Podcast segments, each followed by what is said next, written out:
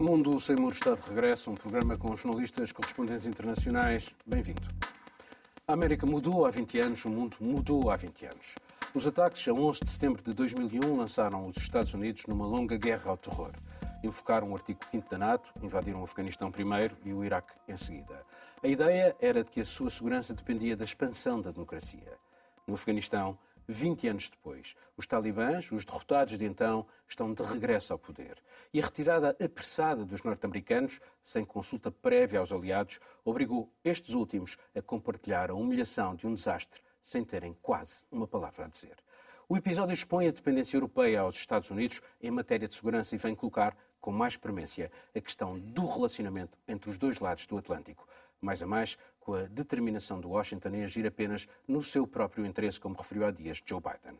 Desde 1999 que a União Europeia tem uma política de defesa comum, mas quase não passou das boas intenções. Só que o assunto agora é mais urgente. Afinal, os europeus correm o risco de ficar na linha da frente se os Estados Unidos, que têm no Indo-Pacífico e na China a sua grande prioridade, se desengajarem de outras regiões do mundo. Exemplos mais problemáticos para o continente europeu não faltam, sejam as tensões na Ucrânia, Bielorrússia, Sahel ou Médio Oriente. Miguel, vou começar por ti. Bem, de, de, facto, o que nós estamos a assistir é um mundo que uh, comprova agora que a NATO está, se encontra totalmente uh, inoperacional. Macron falava da morte cerebral da NATO. Nós estamos a assistir a, a, a um, se não a uma morte, mas a um recuo óbvio e uma incapacidade operacional tremenda que nós assistimos. E eu acho que isto já foi tudo muito debatido, esta retirada do Afeganistão, que de facto uh, foi uma humilhação, como, como referiste. Uh, acho que o único país que diz que saiu de cabeça erguida e com noção de missão cumprida foi Portugal pela voz do, eh, do, Presidente da República e de, de partes oficiais, porque de resto é bastante consensual que isto foi um fracasso. Foi um fracasso eh, que deixa para trás, como, que deixa como resultado uma única questão, que é como é que se lida agora com, os, com as pessoas que ainda têm que sair do Afeganistão, porque de resto a Europa Ocidental e os Estados Unidos estão fora da equação. Na equação entrou a China. A China que com o Afeganistão uh, adquire a última peça que lhe faltava para o puzzle da nova uh, Rota da Seda, que eh, entrou com um pragmatismo tremendo em negociações diretas com os talibã. Ainda eles estavam nas montanhas, ainda não estavam em Cabul. E o Ocidente mostra que uh, não tem qualquer capacidade de intervenção e dá quase uma impressão que se está a empolar a questão humanitária como que para fazer esquecer o fracasso político e de relações internacionais que isto significa. Hoje damos as boas-vindas à Carolina Ribeiro, correspondente da TV Cultura do Brasil. Uh, depois disto, uh, é possível continuar a ter confiança nos Estados Unidos? Repara, saíram do Acordo de Paris, algo que eles assinaram, saíram do Acordo de Viena, agora não, praticamente não conversaram com os aliados. Que confiança é que isto dá uh, aos parceiros dos Estados Unidos para continuarem as, as, aventuras, enfim, em conjunto com eles? Paulo, muito obrigada pelas boas-vindas. Em primeiro lugar, é um prazer estar aqui com esse grupo ilustre de correspondentes, não é? Espero contribuir. E, bom, vamos em frente, não é? Como o Paulo já mencionou e o Miguel também, eu acho que a questão que fica aqui é que foi meio humilhante, não é, para a Europa e para o Ocidente ver o que aconteceu. A retirada dos Estados Unidos meio que soa como o fugitivo, assim, saindo escondidinho depois de perder alguma coisa, não é? Esse é o sentimento que fica. E os Estados Unidos, a política agora do presidente Joe Biden, vem sendo essa. Será que ainda são aliados confiáveis? Eu vejo algumas pessoas, brasileiros residentes nos Estados Unidos, analistas, enfim, de diversos perfis, dizendo que estão um pouco decepcionados com o que vem nesse aspecto, não é? De promessas e de se os Estados Unidos continuam sendo um aliado ou não. O que acontece aqui é uma derrota do mundo ocidental, conforme muitos líderes já falaram, inclusive Joseph Borrell, o alto é, comissário da ONU para isso, não é? Ah, como é que a Europa vai se comportar, digamos? Os líderes europeus parece que estavam assim meio sem acreditar que seria possível e quando chegou a hora viram-se ali tendo que resolver alguma coisa. Será que vai ser criada essa coligação e vai ser como? Vai concorrer com a NATO? O secretário da NATO já disse que a Europa não vai ter autonomia nesse aspecto, não é? Ela precisa executar essas políticas dentro de acordo com os interesses da NATO. Mas Esse NATO... é o debate que eles estão a fazer, mas é pois. a primeira vez que eles, eles percebem que há uma urgência em fazer esse debate. Isso. E eu penso que durante a presidência eh, francesa vamos ter alguma, eventualmente, pode alguma ser, novidade nisso, ser. embora seja uma questão difícil e que divide, de facto, Uh, os, os, os, parceiros europeus entre uh, alguns países que querem continuar debaixo da, da janela uh, da, do guarda-chuva norte-americano e outros que querem, de facto, uma, uma certa autonomia europeia mais, mais dura. Catarina. Bem, sobre este assunto. Um, nós vamos ter agora o aniversário de 20 anos do 11 de setembro e vai ficar certamente por ser um aniversário que vai ser marcado agora está e provavelmente está, está, a ser marcado para sempre como o, o, a altura em que os talibã regressaram ao poder uh, novamente. E vai ser marcado como uma, uma guerra falhada, não é? E foi uma guerra falhada, tendo em conta o dinheirão que se gastou uh, nesta guerra e, mais do que isso, uh, na, nas dezenas e dezenas de milhares de afegãos que morreram um, e em militares uh, também. E eu acho que a questão do porquê que falhou é uma questão interessante, é uma questão muito complexa, mas é importante também se falar porque é que falhou, que é para nós depois não, também não cometermos os mesmos erros outra vez, uh, que eu duvido que, que, que, não vá acontecer. Mas pronto, ehm, nós tivemos ehm, dificuldades gigantes em combater a corrupção, dificuldades gigantes em manter uh, os direitos humanos. Houveram vários contributos para a educação das mulheres, por exemplo, e construção de escolas, é importante também falar disso. Uh, houve uma tentativa de construir um governo central num sítio onde tribos tinham, estavam habituadas durante centenas de anos à autonomia local, uma tentativa de combate à droga em sítios onde as pessoas que viviam é nesses locais. Exato. E, e as pessoas dependiam, e as pessoas dependem do, do cultivo uh, da droga. Um, e, e, em termos do, do, dos Estados Unidos, já se falou bastante sobre isso, um, a decisão dos Estados Unidos saírem de, do Afeganistão já era conhecida, nós já sabíamos uh, que isto ia acontecer. E os próprios americanos queriam que isto acontecesse. Eu não sei se queriam que acontecesse da maneira que aconteceu e se a forma como aconteceu e as imagens que nós vimos uh, na televisão de centenas de pessoas na pista do aeroporto desesperadas, eh, não vai mudar a, forma como os americanos olham para Biden, mas também a forma como o mundo olha para a administração de Joe Biden. O maior erro não foi não se ter aproximado dos talibã ao longo destes sim, sim, anos. Sim. Ter-se excluído sim. uma maioria e a maior potência militar no terreno não foi não nunca foi. incluída na reconstrução Miguel, do país. Esse erro, esse erro foi feito não só no Afeganistão, acho eu, como também uh, no Iraque, porque uh, eles, Sim, pura e simplesmente, não dialogaram com o partido Baaz, uh, retiraram todos os sunitas que eram o poder de qualquer hipótese de diálogo, e para onde é que foram os sunitas? Depois, muitos deles, para o Estado Islâmico. Parece, parece aquela história caricata de exportar constituições ocidentais e tentar replicá-las em terrenos que têm Exato. tradições totalmente Exato. distintas. E é por isso que eu acho também que as próprias missões que uh, estão a ocorrer neste momento, incluindo no Sahel, por exemplo, vão ter que ser repensadas. Uh, nós, e os próprios europeus vão ter, a partir, de, a partir de agora, muitos já tinham, mas mais ainda a partir de agora, vão ter que se perguntar, e vai ser muito difícil os políticos, os líderes europeus, convencerem os europeus que vale a pena, vale a pena. entrar em uh, missões militares desta dimensão um, e, e, que durem um, tanto tempo. E depois ainda levanta outras questões, de coisas que nós já discutimos cá neste Catarina, programa. Era impossível os, o, o, os europeus ficarem Uh, no Afeganistão com a saída dos norte-americanos. Do ponto de vista logístico, era nós impossível. Nem conseguimos, bem, nós, nós, nem conseguimos tirar de lá os nossos próprios diplomatas sozinhos, não é? Quer dizer, não é? nós, nós sem... Eu, eu, eu daí, dizer... daí a questão, repara como a China e a Rússia uh, aproveitaram imediatamente para lançar recados a Taiwan, a dizer uhum. quando os americanos tiverem problemas internos, eles vão abandoná-los. Isto foi o recado do Global Times, uh, que é o órgão uh, em inglês da República Popular da China. Uhum. E, e Moscou também disse exatamente a mesma coisa relativamente à Ucrânia e à Geórgia. Ou Sim. seja, vejam lá, portanto, a reputação dos Estados Unidos perdeu-se também. Completamente. Um, e acho que vai ser muito difícil de, de, de conseguirem a mesma, a mesma confiança um, outra vez, mas não só por parte dos líderes europeus, de, mesmo dentro do próprio Estados Unidos.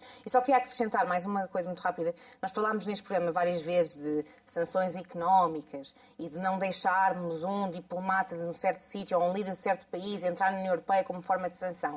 Uh, e a grande pergunta para mim também é como é que nós esperamos, depois de 20 anos numa guerra completamente falhada, como é que nós esperamos resolver problemas noutros países, como a Bielorrússia, por exemplo, nós já falámos sobre isso, com sanções económicas? É? Se nós não conseguimos resolver com o dinheiro que foi investido no Afeganistão a, a situação lá, como é que nós estamos à espera de conseguir resolver outras situações no mundo? Marcelo.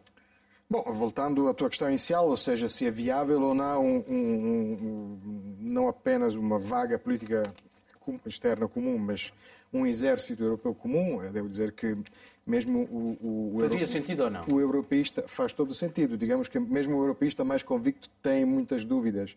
E porquê? Porque mesmo o, o anti-europeísta mais convicto reconhece que sim, o, o grande objetivo alcançado pela, pela União Europeia, eh, ou com os outros nomes que teve ao longo das décadas, é que na Europa uh, tivemos paz durante, desde 45, durante 70, 80 anos.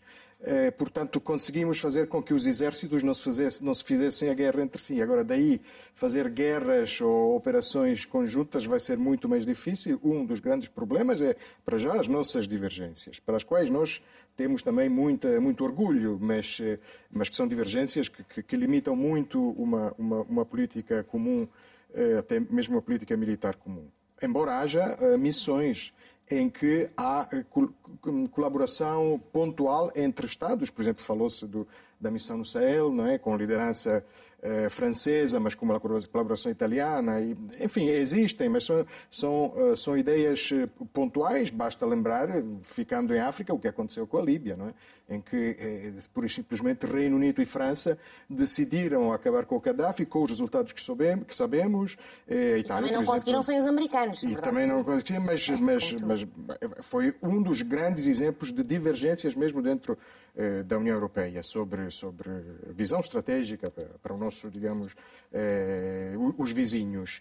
Um, ehm, e, e, e, depois, eh, obviamente, o que a Carolina há pouco sublinhava também, depois temos o problema de, de que, à medida que nos vamos juntando, isso para já vai custar muito trabalho, depois teremos que resolver o problema com, com, os, com os Estados Unidos, que obviamente não olham com para, para, para esta política eh, comum com, com muito favor. Há, há, questões, há questões realmente muito sensíveis, quer dizer, do ponto de vista da, da recolha de informação, partilha de informação. Eh, Sim. Aliás, viu-se como os serviços secretos no Afeganistão falharam redondamente. Vários serviços secretos, não foram só os norte-americanos. Uh, e depois também o armamento, que tipo de armamento, claro. que, que, que, que, tipo, tipo de operações é que, é que. Porque a Europa corre de facto um risco muito grande na sua proximidade, e eu Sim. referi isso, por exemplo, no Médio Oriente, uh, mesmo uh, as questões relacionadas com o terrorismo, como que se calhar vamos voltar a ter algumas operações terroristas, porque, uh, afinal de contas, o Afeganistão agora, apesar do acordo, o Al-Qaeda continua lá, vive lá. lá. Não, mas a propósito das missões, o que está em cima da mesa neste momento, é que talvez seja, por enquanto, o objetivo mais, mais próximo, mais realista, é o de criar uma, uma força chamada Joint Entry Force, uma força de entrada Sim. conjunta de 5 ou 6 mil uh, operacionais, soldados, é?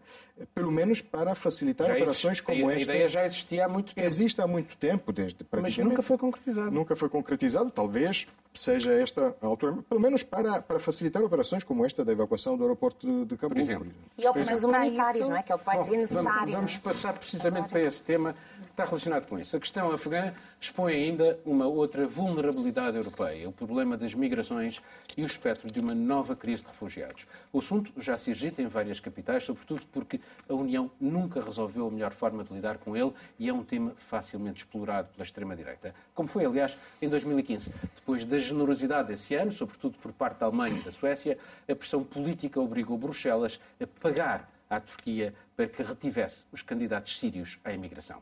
Mas o desespero dos migrantes acabou por ser usado mais tarde por Erdogan como meio de chantagem sobre a Grécia. Marrocos usou-os contra a Espanha em maio deste ano, abrindo os portões do enclave de Ceuta a milhares de pessoas, foi um assunto que abordámos aqui. E a Bielorrússia está, desde junho, a empurrar requerentes de asilo para os países vizinhos forma de punição por terem dado abrigo aos opositores do autocrata Lukashenko. Entre as alternativas a uma política de portas abertas, que vários países europeus rejeitam liminarmente, está a criação de condições que evitem o êxodo, o que implica programas massivos de ajuda humanitária e um diálogo com os talibãs, que não é óbvio. Caroline.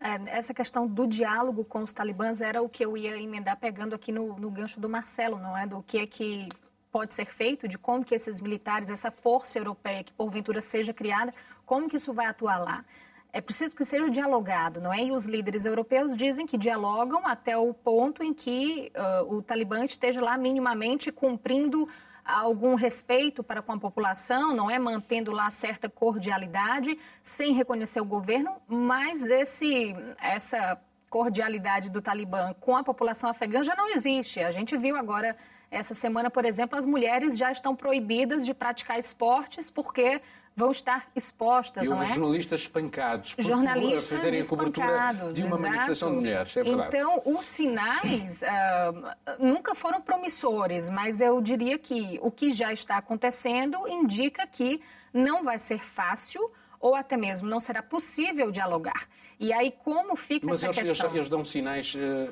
enfim, apaziguadores relativamente ao, ao comportamento que tiveram no passado. E agora estão nas redes sociais, não é? Começou agora a campanha dos Talibã para melhorar a imagem nas redes sociais, dando conta do que está sendo feito, do que não está sendo feito. Então, assim, bom, eles estão operando, não é? E é essa questão. coisa com Bolsonaro. E, e, e, como que vai ser a, a, postura europeia diante disso? Eu tive a ver agora, uh, alguns países já foram claros que não vão receber os refugiados, não vão receber os imigrantes. O primeiro-ministro tcheco já falou que pagar novamente a Turquia, como em 2015... Mas a Turquia já disse que não, que não aceita, que já tem Pronto. gente a mais. Portanto, então, é... Uh... O povo vai ficar lá retido como e de que forma? E quem é que vai abrir a porta? Quem vai abrir a porta é quem tem aí, carrega alguma culpa, talvez? É porque esteve envolvido, esteve lá com tropas, com a NATO? É o Canadá, é Portugal, é o Reino Unido? E há muitos... Já agora há, há, há bolsas enormíssimas de refugiados afegãos neste momento no Irão e no Paquistão. Exato. Mas já, já, lá estavam, enfim. Pronto, então assim, a, a situação lá vai engrossando, não é? Esse povo vai se acumulando lá. Aqui em Portugal, é, a questão dos refugiados é uma coisa que os refugiados que já estão aqui, que são poucos, Portugal recebeu poucos refugiados ao longo desses últimos anos pelo próprio programa do Alto Comissariado da ONU para a realocação dessas pessoas. E as pessoas que já estão aqui se deparam com uma deficiência sistemática do governo português de lidar com elas. São pessoas que ainda não têm documento, são pessoas que estão amontoadas num hostel. Isso é porque o CEF está à procura de um milhão de euros que desapareceram. E... É, é uma é verdade. O CEF não, o problema dos refugiados O CEF não sabe onde está a verba. A verba tinha que ir para o Alto Comissariado para as Migrações, para as entidades que lidam e atenção, isso aqui não é uma crítica também à questão como as instituições Daqui a uns meses talvez eh, saibamos alguma Mas coisa. Mas é, é, bom, enfim, as pessoas estão lá, não é? E vão entrar em algum canto. Isso aqui é. Miguel, esta questão da, das migrações. Bem, é, é, é, de facto as, as, migrações, tudo passa um pouco por aí, porque é o principal medo da União Europeia e nós temos quase em simultâneo a tentativa de resolver a eh, crise de migrantes em fuga que se forma no Afeganistão e, por outro lado, estamos ao mesmo tempo, simultaneamente, a enviar, a tratar do processo para enviar refugiados do Afeganistão de volta para o Afeganistão. Burocraticamente, isso está-se a processar assim. Eu, só, eu recordo-me que o ministro do Interior da Alemanha, o Horst Seehofer, quando celebrou os seus 70 anos, celebrou e mencionou celebrou o facto de 70 afegãos estarem a ser enviados de volta para o Afeganistão no dia Nesta que ele fazia anos. Agora? Uh, não, foi, foi há, foi há dois anos. Foi há dois anos ah. quando ele celebrou os 70 anos. Mas isto para dizer que os, os acontecimentos são realmente muito, muito próximos um do outro. O que é que é um país seguro? Uh, no Afeganistão uh, são espancados jornalistas. Na Arábia Saudita é esquartejado e desmembrado um jornalista norte-americano. Portanto, não perguntemos o que acontece aos, aos jornalistas sauditas na Arábia Saudita. Ele não era é? norte-americano, ele estava uh, exilado Sim, nos, nos Estados Unidos. Mas tinha, tinha green card para estar nos Estados Unidos e tinha estatuto Jamal como, Khashoggi, como, como, publicava no Washington Post, portanto tinha um estatuto de jornalista. Não, mas tens o Raf. Badawi, o Raf Badawi, o blogger, que continua detido. E tens, sobretudo, e e essa narrativa que eu acho sempre interessante no meio disto, é que nós temos, apontamos eh, eh, o foco da atenção para o Afeganistão, mas a origem do 11 de setembro esteve e o financiamento continua a estar na Arábia Saudita. Continua a estar no grande financiamento wahhabita destes movimentos extremistas e os fluxos de dinheiro continuam por se resolver. O envolvimento de facto no 11 de setembro da Arábia Saudita, nos- no, no- no- no- prelúdio do- do- dos atentados do 11 de setembro, continua por esclarecer qual é que foi exatamente o papel dos serviços secretos da Arábia Saudita. Nós sabemos o papel que eles tiveram no caso do, do jornalista do Washington Post, do colunista do Washington Post. E, portanto, nós estamos a focar. eh, Bin Laden não estava no Afeganistão quando foi apanhado, portanto, eh, o Afeganistão foi feito como uma caça aos terroristas no Afeganistão, mas afinal ele não estava no Afeganistão. Estava no Paquistão. Estava no Paquistão e, e, afinal foram os serviços secretos do Paquistão que são colaborariam com os norte-americanos que às tantas revelaram onde é que ele estava. Eh, nesse- Miguel, e, e os serviços secretos do, do- do- já agora do Paquistão são os grandes mentores dos talibã e, e é bom lembrar que os talibãs tiveram um grande apoio eh, por parte exatamente dessas, de- de- desses serviços secretos. São os mais Mas tiveram, não, claro, e toda, toda esta história, quer dizer, agora temos, de repente, nós estamos quase a fazer do Val do Panjir e de Ahmed Massoud, estamos quase a fazer dele o herói que o pai dele foi ah, Morto na, na anterior ocupação, quando a União Soviética ocupou o Afeganistão. E a nossa tentativa é sempre esta de encontrar bons e maus.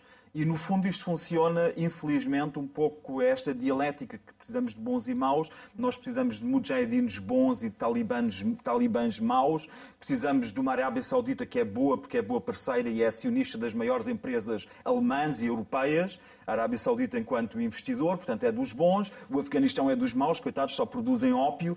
E, e andamos neste, eh, ne- a seguir os holofotes, muitas vezes sem desenvolvermos um mínimo de espírito crítico. Isso também serve Marcelo, eh, a Europa de facto tem este dilema entre o dever moral de ajudar pessoas em risco e o pânico dos refugiados. E, e, de facto parece ser uma equação muito difícil, até por causa do, do acordo, do protocolo de Dublin, que, que- que- faz com que o- os migrantes acabem por andar em bolandas de país para país.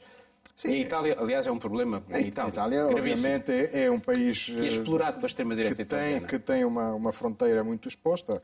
Há pouco falava da Líbia.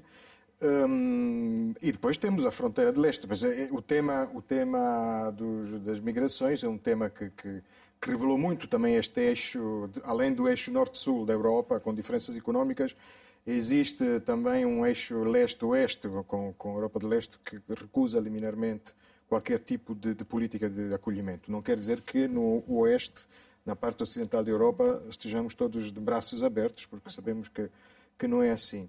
Hum, e, entretanto, é esta, é- é- esta linha mais, mais dura eh, contra a, a- chegada de, de- de- migrantes e de refugiados eh, ganhou, ganhou terreno na Europa, porque em 2015, quando a Hungria criou a barreira, eh, Jean-Claude Juncker eh, criticou, foi muito duro em relação a Orban e a essa política.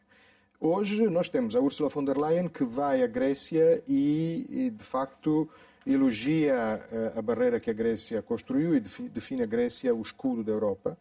E a eh, eh, Ilva Johansson, comissária aos assuntos internos europeus, vai à Lituânia e também elogia a fronteira, a barreira que a Lituânia construiu.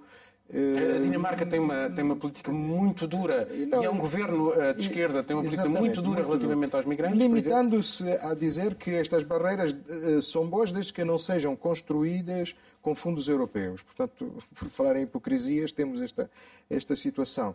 É verdade também que eh, o, o, Então resta, resta os o quê? nossos- Dialogar com os talibã e, e porque no fundo eles também, se Bom, calhar, é relação- uma cartada que eles podem jogar. Em relação à- à situação específica no, no- no Afeganistão, eh, provavelmente haverá políticas para, para, para eh, criar situações de acolhimento não necessariamente tão perto da Europa, não necessariamente na Turquia mas uh, mais perto de, de, de, do teatro da guerra que foi o Afeganistão.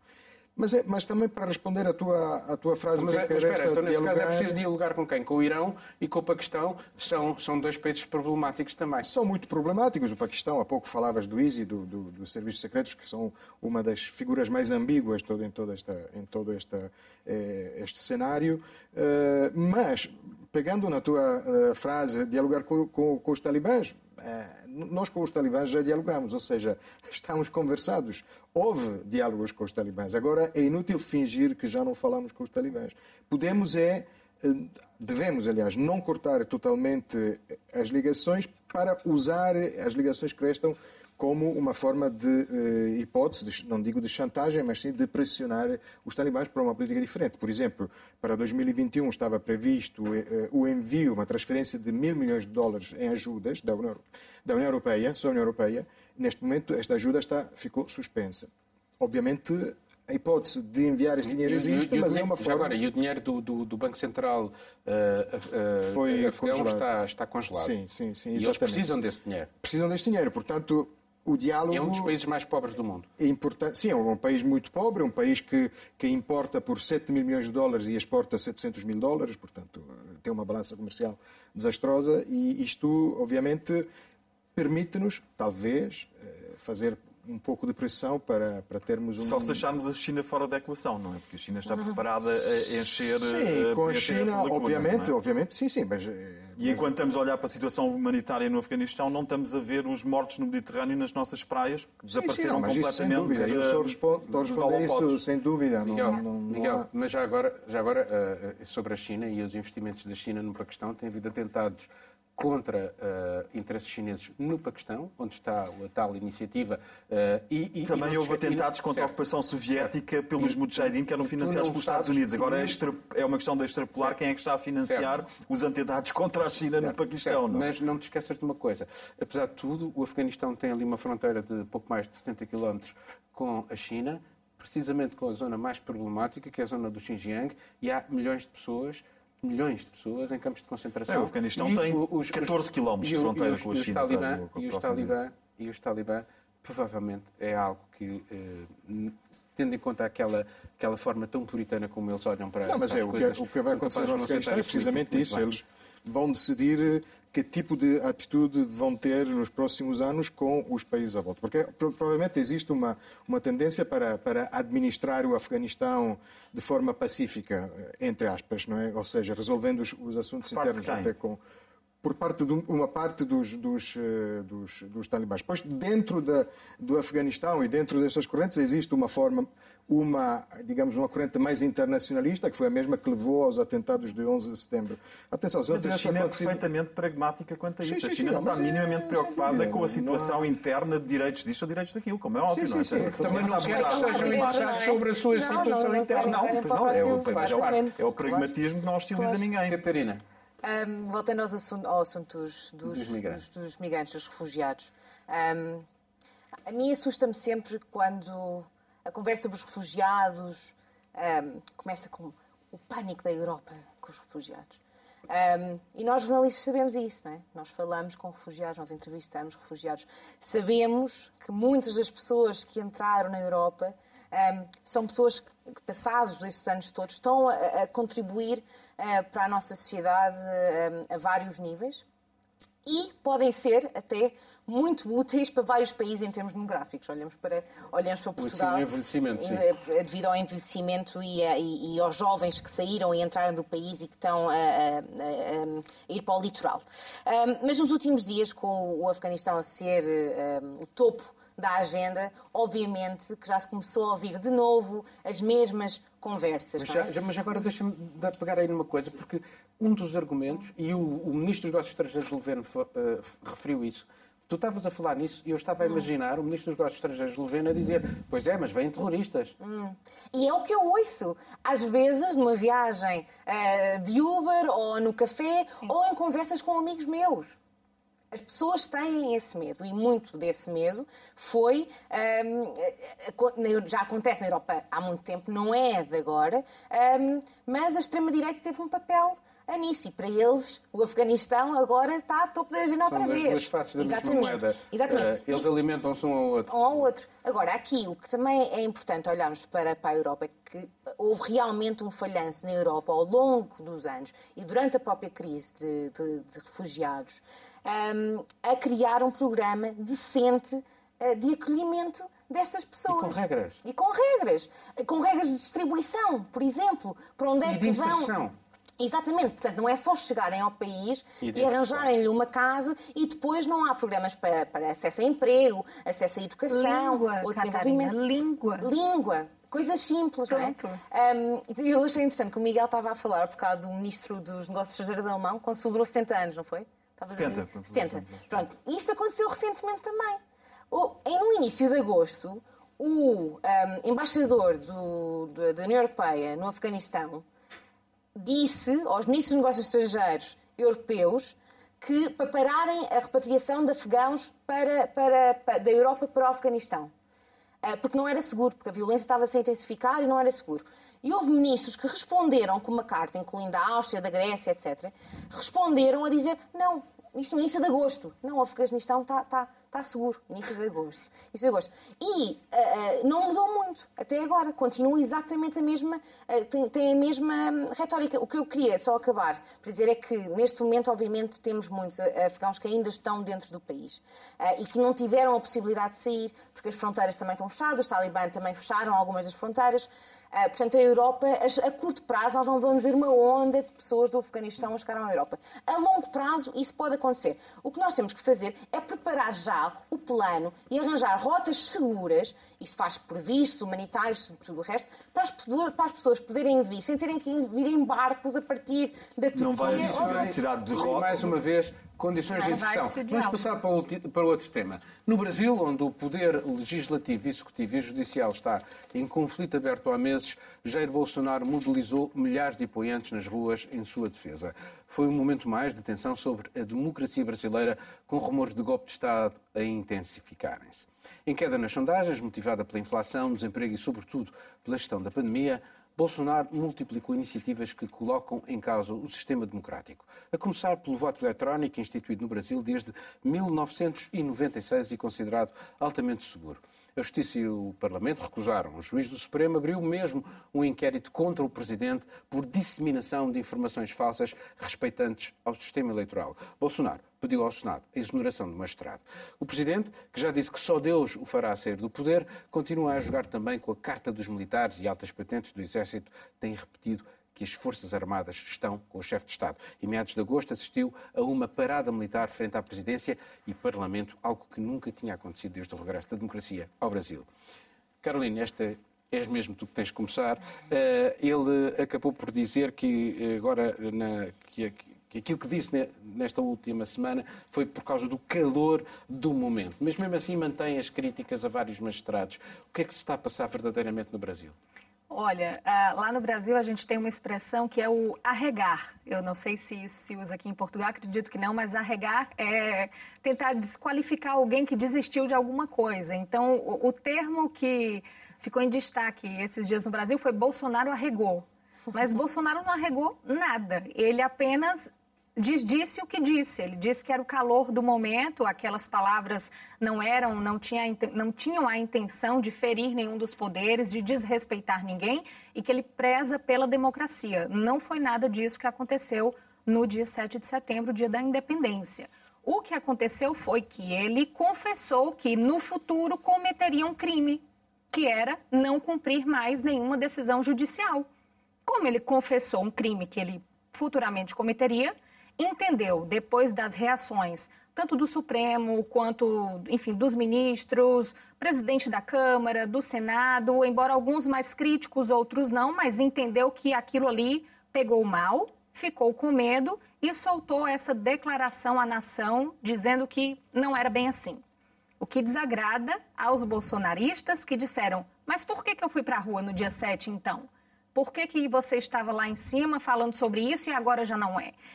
Ele quase perdeu o controle de um grupo de caminhonistas, acredito que todos vocês acompanharam, que fizeram uma super paralisação em Brasília porque queriam levar adiante aquele calor do momento do 7 de setembro e poderiam ter comprometido seriamente a economia. Ele quase perdeu o controle desse grupo. Foi preciso articular, chamar o ex-presidente Michel Temer, que é uma figura que continua ali, de certa forma, rondando fez-se a carta, a declaração à imprensa e agora o momento não é de que ele se arrependeu ou mudou o tom ou fez um recuo estratégico, como tem sido falado.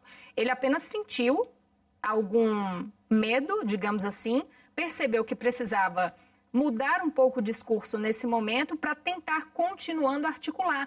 Mas ele vai retomar, porque sem as palavras, sem inflamar a população, sem convocar tudo aquilo que ele convocou no 7 de setembro, ele não tem força. Ele faz toda quinta-feira os diretos no perfil ah, do Facebook, que são famosos. O direto dessa semana, dessa quinta, já depois da, da Carta à Nação, foi um direto que não teve peso, não teve fogo, porque é aquilo que ele faz, ele inflama. E nesse direto já não teve. Então as pessoas, os bolsonaristas se questionam, ué, mas como que vai ser? Eu ainda confio no meu presidente e sei que ele vai voltar o tom. E ele precisa manejar tudo isso, manejar os interesses de quem está lá no centrão, já muito incomodado com as posturas, porque isso tem afetado sim a. a Tinha o... mais de 100 processos de destituição. Exatamente. Então ele está tentando se assessorar melhor. Mas ele não recuou, isso é fato, e em breve vai retomar com o mesmo tom de sempre. Bom, vamos ser rápidos nisto, Rápido, rápido. Uh, Catarina, Rápido. porque Então, ainda temos que falar um bocadinho sobre Jorge Sampaio. Sim, Uh, Catarina. exatamente. Eh, nós estávamos a falar ainda há bocado neste programa, a falar exatamente sobre as pessoas que votaram ehm, para Jair Bolsonaro. Muitas delas já sabiam o que aí vinha. é? No início, ehm, aquela frase famosa do Bolsonaro, famosa por pelas más razões, não é? Pelas boas razões, em que ele diz ehm, o erro da ditadura foi, foi, foi a tortura e não a morte. Portanto, o erro da ditadura foi torturarem e não matarem. Portanto, uma pessoa que diz este tipo de coisas é certamente uma pessoa que está a planear algo ehm, pior ainda, não é? E é o que tem vindo a ver eh, nos últimos tempos. E eu acho que o que está, a acontecer agora ehm, é que ele está a perceber, e dá para ver, não é? Pelos próprios polls, que está a perder o poder. Devagarinho está a perder o poder. Já não tem a mesma popularidade. E um populista, quando perde o poder, ou quando pensa que vai perder o poder, eh, o que é que começa a fazer? Começa a tentar agarrá-lo o máximo Foi o que eh, fez Trump possível. e pôr em causa a, a Exatamente, democracia. exatamente. A diferença, eu achei interessante, porque houve muito alarido nas, nas redes sociais, nos meios de comunicação, eh, que o 7 de setembro poderia ser um 6 de janeiro, quando houve a invasão do, do Capitólio. Eh, E isso não aconteceu. Mas isso não quer dizer que o perigo eh, tenha acabado, não é? Ainda está, o perigo ainda está lá, eh, vai continuar, vai continuar a estar, eh, e acho que é motivo eh, de alerta, porque tudo o que aconteça no Brasil e, e com Bolsonaro e a forma como ele agir nos próximos tempos, não só é um risco eh, para a democracia brasileira, mas também é um risco para as democracias à volta do Brasil, na América Latina e no resto do mundo também. Sem dúvida. Marcelo, vamos tentar mesmo ser uh, Eu vou ser muito rápido. Uh, uh, ele- ele, uh, Bolsonaro pôs em causa o voto eletrónico, que, que funciona muito bem. Uh, isto é, é- é- a estratégia é o quê?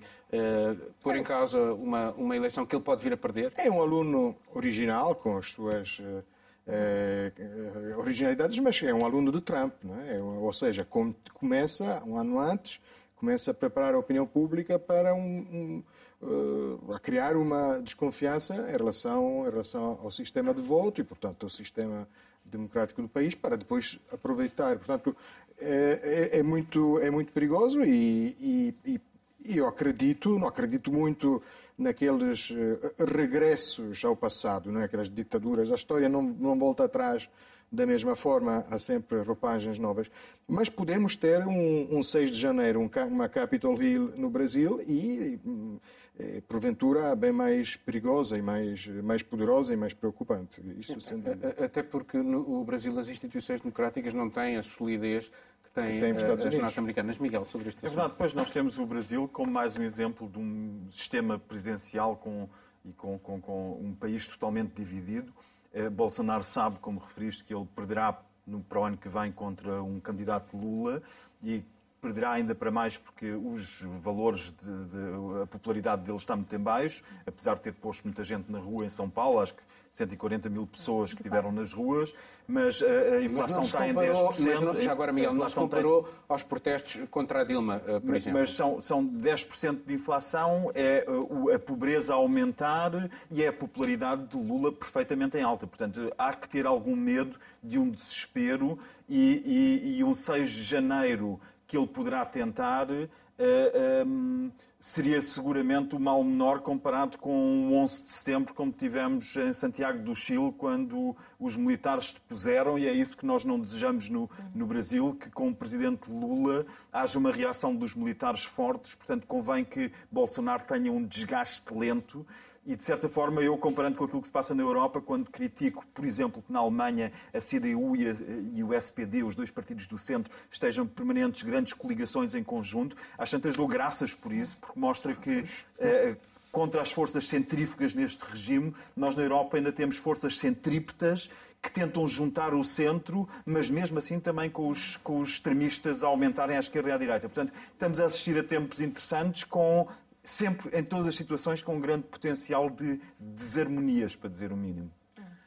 Portugal está de luto pela morte de Jorge Sampaio, homem de causas, opositor à ditadura. Jorge Sampaio foi deputado, governante, autarca e presidente no Portugal Democrático. Saiu da política e abraçou outras causas, a luta contra a tuberculose no mundo, o combate ao extremismo e a ajuda académica aos jovens em zonas de guerra. Muito rapidamente, uh, Marcelo, Começas tu. Muito rapidamente, eh, foi dito já muito nestas horas e muito mais será dito nas próximas.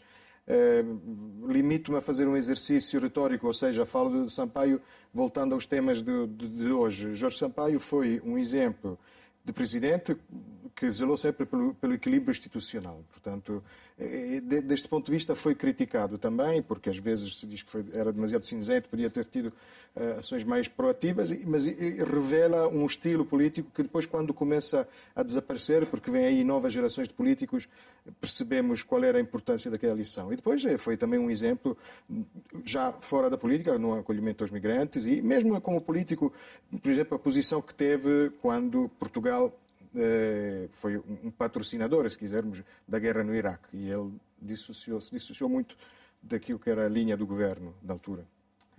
Catarina. Muito, muito curtinho. Hoje, no, no mundo das redes sociais, houve muitos tributos e testemunhos um, ehm, em relação ao Jorge Sampaio.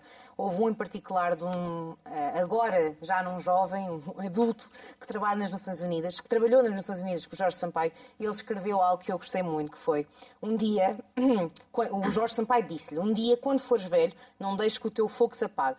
Vale sempre a pena lutar pelo mundo disse o Jorge Sampaio. Um, e eu acho que isto resume muito bem os temas que nós falámos aqui hoje. Um, e o mundo precisa de pessoas que lutem por ele, portanto, eu acho que o mundo precisa de muitos Jorge Sampaios. Miguel. É, não, não, foi, não teria sido necessário ele morrer para se constatar, para se verificar isso. Ele, de facto, foi um presidente, foi um presidente culto e inteligente, onde os outros sucessores, se calhar, foram só espertalhões ou prepotentes. Ele soube ser, soube ser consensual e, e ter prestígio sem ser popularucho. E ele uh, uh, tinha cultura sem ser um fala barato. E eu acho que estas três qualidades o distinguem claramente de todos os sucessores que teve. Caroline? Eu falo agora da perspectiva de uma estrangeira né, que veio morar em Portugal. Então, o 25 de abril sempre é uma coisa que a gente aprende logo quando chega, porque quando chega na nossa primeira comemoração do 25 de abril, é a primeira coisa que vemos e é aquela primeira expressão que também adotamos. Então, certamente, uh, hoje os meus conterrâneos brasileiros é, e os demais estrangeiros que moram aqui assimilaram esse valor e é graças a ele que é, enfim, uma pessoa que deixa aí o seu legado político e social aqui para Portugal. Eu, por acaso, a, a, frase mais comum que li e, e que se repete uh, nas redes sociais, e eu também conheci Sampaio, como estive com ele noutros horizontes, uh, uh, em Londres e em Moçambique, e a frase mais comum é um homem bom. E eu acho que se adapta Isso. perfeitamente ao Presidente Jorge Sampaio. Bom, uma pequena ronda, ainda temos, já não temos tempo, Uh, vamos fechar o programa aqui. Uh, terminamos Mundo Sem Muros, esta emissão. Estamos de volta dentro de uma semana. Tenha dias felizes. Esta foi a pequena.